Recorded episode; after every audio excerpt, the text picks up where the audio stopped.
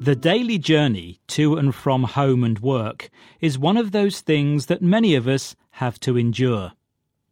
Whether by train, bus, bike, or on foot, it's a routine that some people could rather do without. But if we have to work, the daily grind is all part of the job. We all have stories of commuting nightmares a tube train stuck in a tunnel, or a bus journey where people are packed in like sardines.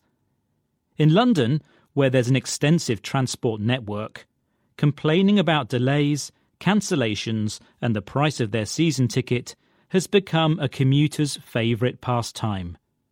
But their problems are relatively minor compared to ones that travellers in other parts of the world face.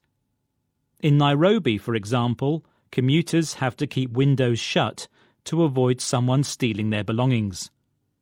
It's no surprise that the daily commute is stressful, and according to research, women are more likely to experience stress during their journey than men.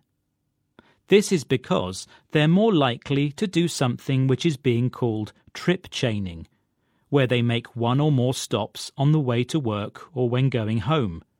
For example, to drop off or pick up the kids from school and this makes it more likely that something will go wrong with their journey. The stress of commuting can be bad for your health too, especially if you travel longer distances.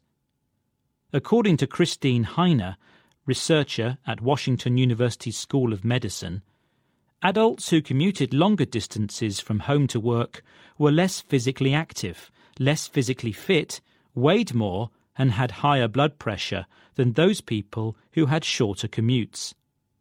But the American researcher must be talking about commuters who aren't engaged in active travel, because if you cycle a longer distance, then you're likely to be more physically active.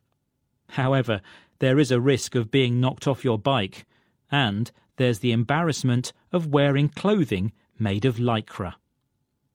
What's your journey to work, college, or school like?